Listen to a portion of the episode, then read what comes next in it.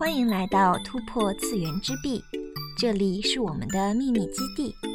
驻足聆听，和我们进入动漫的平行宇宙吧。大家好，我是主播雨田。大家好，我是主播思南。今天呢，我们想来聊一聊一月的新番《枯雨宫村》。虽然说是新番，但漫画创作已经是十年前的事了。所以当初听闻此番终于要出动画版的时候，不少人直呼爷青回，并且从二零一一年开始，直到现在也一直保持更新，已经连载到五百二十九话。在这个意义上，《枯雨宫村》也可以算得上长篇连载漫画了。不过，漫画的本篇只有一百四十话，之后的都是番外篇，连载也是不定期的，属于作者有了好点子就画一画，让读者再吃几口粮。在二零二一年番剧上映前，《枯雨宫村》曾经推出过四集的 OVA，简单的讲过几个小故事，并未收获太高的热度。那么，为什么如今《枯雨宫村》会再次被日本业界挖掘呢？或许我们可以从它的剧情中猜测一二。《枯雨宫村》漫画内容正如其名，讲的就是高中女生枯和她的男同学宫村的故事。一开始吸引读者或观众的就是枯雨宫村在学校和日常的反差萌，像这样的设定在日漫中也并不少见。比如在学校中如女神一般存在的女主，在家中却是实打实的干物女；在学校唯唯诺诺不敢出声的废柴男主，在校外其实则是拯救世界的超能力者。在本片里，时尚靓丽的女主枯京子，在放学之后迅速转换为贤妻良母模式。课后活动就是跟家庭主妇一起去超市抢购，回家照顾幼儿园的弟弟，长姐如母也不过如此。阴沉忧郁的男主宫村一成，在放学之后却变身有九个耳钉的叛逆小青年，头发也扎成大人模样。如果不特别注意，谁也不会把这两个人的校外形象和学校形象对应起来。但是就是这样有着两副面孔的人，在机缘巧合下看到了彼此的另一面。并开始了一系列直球又甜蜜的爱情故事。我们总说历史喜欢一再重复自己，时代轮回不断。过去几年里，各种胃疼番的磨磨唧唧，已经让大家产生了一些逆反心理。被花样出现的党争、白雪折磨已久的观众们，逐渐呼唤着从前充满香甜气息的恋爱番回归。而《枯雨宫村》的动画化正应其时。他没有着力刻画关系复杂的多角关系，也没有擦肩而过的令人惋惜。制作组的精彩演绎剔除了绝大部分的负面元素，而只让人感觉到这番齁甜。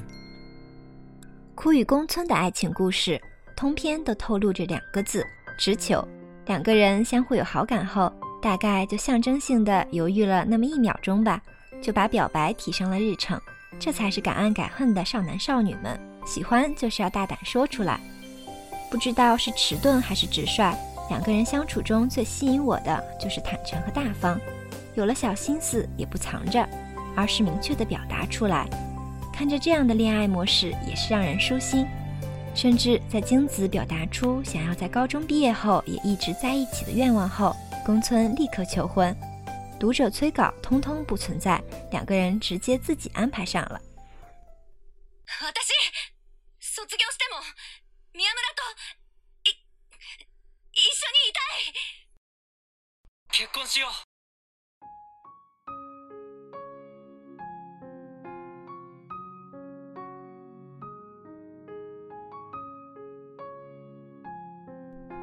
相信有很多同学会把这部番和其他番剧比较起来看。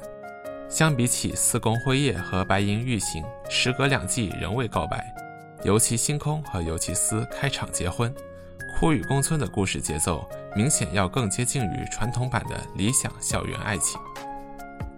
其实，偌大校园中自然不会只有两位男女主角。本作作者在对诸多配角的刻画上，并未吝惜笔墨。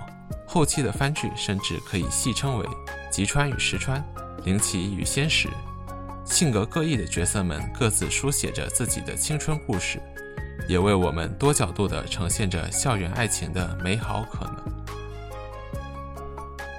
不过，类似这样的校园恋爱番，连载到后期，大多都面临着一个难题：如何能让内容推陈出新？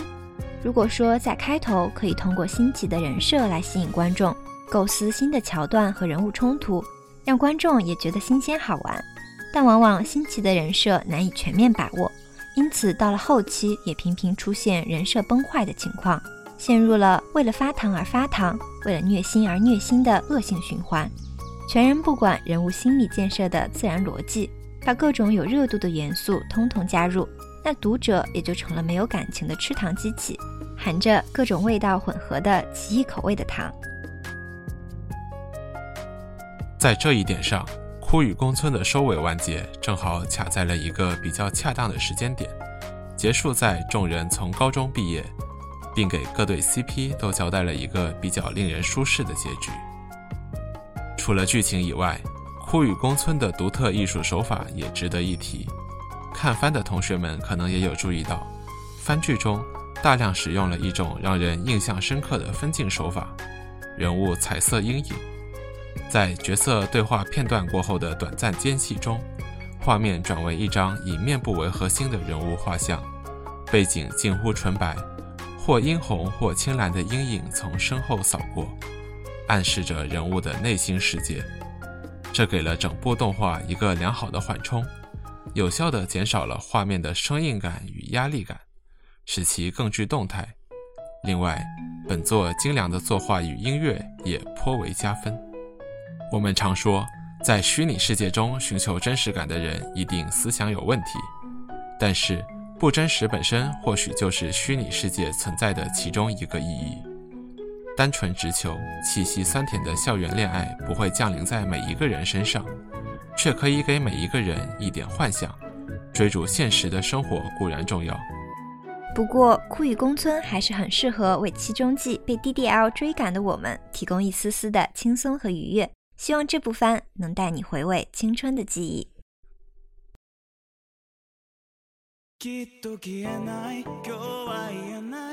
元通りにはもうできない。あの頃に君を残したまま。